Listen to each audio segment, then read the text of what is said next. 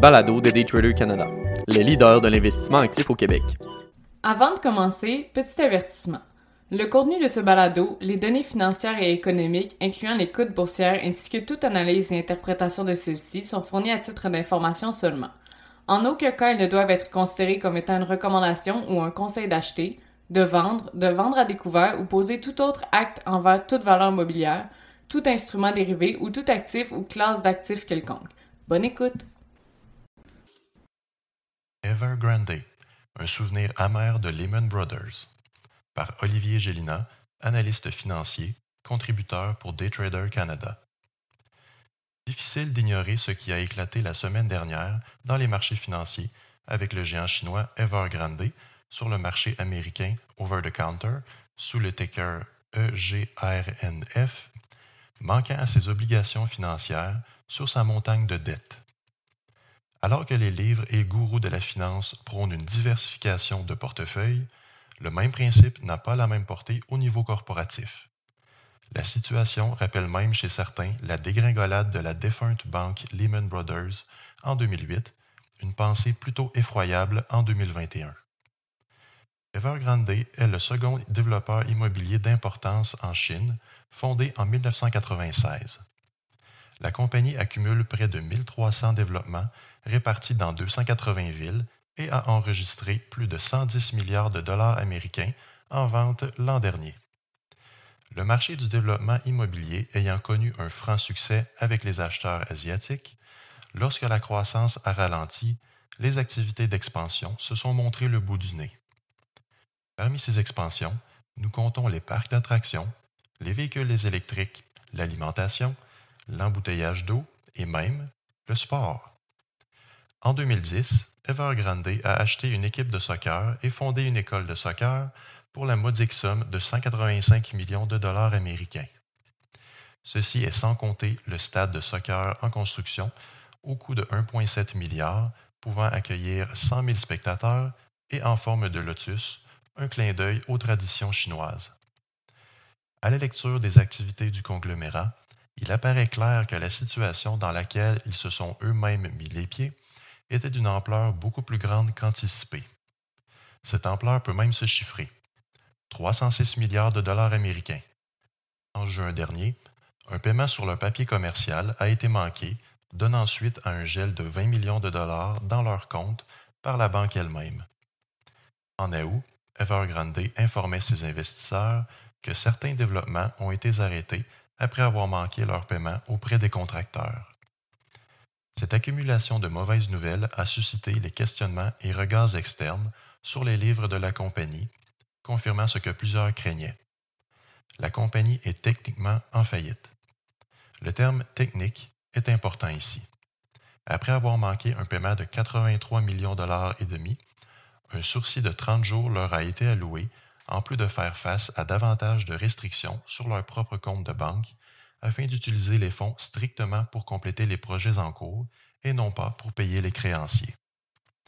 Inutile de mentionner que les investisseurs se sont rués chez leurs courtiers afin de vendre leur titre d'Evergrande.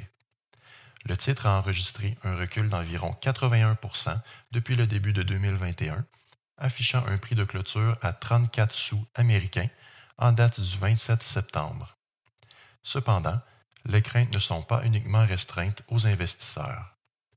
Le groupe possède également des opérations en Suède et aux Pays-Bas dans le secteur automobile, ainsi que certains partenaires en Allemagne. Le gouvernement chinois a débuté une intervention auprès du géant sous les craintes soutenues du risque de contagion sur d'autres secteurs de l'économie locale et mondiale. Il est à noter que près de 128 banques et 121 institutions non bancaires sont potentiellement affectées par cette situation.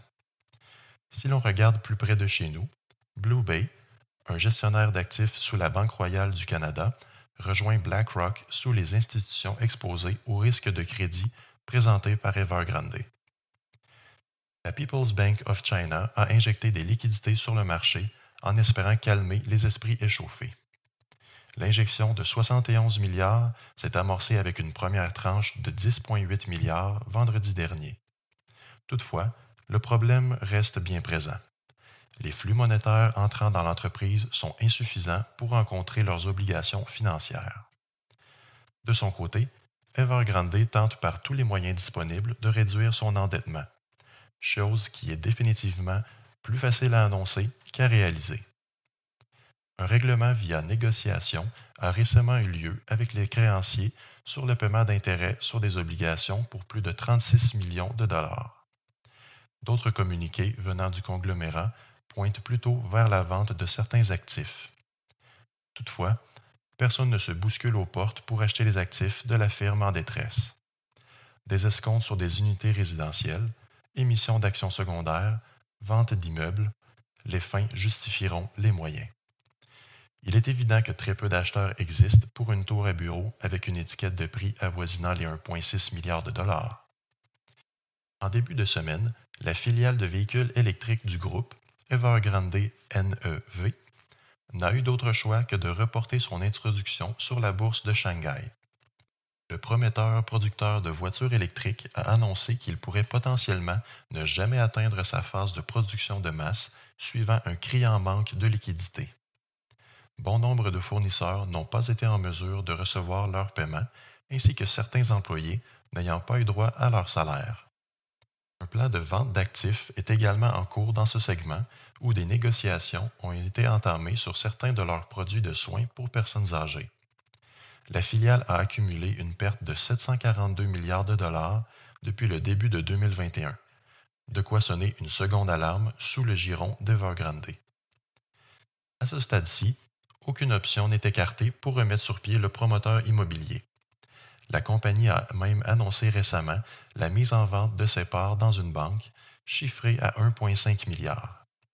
Certains ne voient pas comment une sortie de ce trou noir est possible, alors que d'autres pensent qu'une mission de restructuration est toujours possible. Quoi qu'il en soit, une faillite, anticipée ou non, aura de grandes répercussions autour du globe, jusque dans les portefeuilles des investisseurs.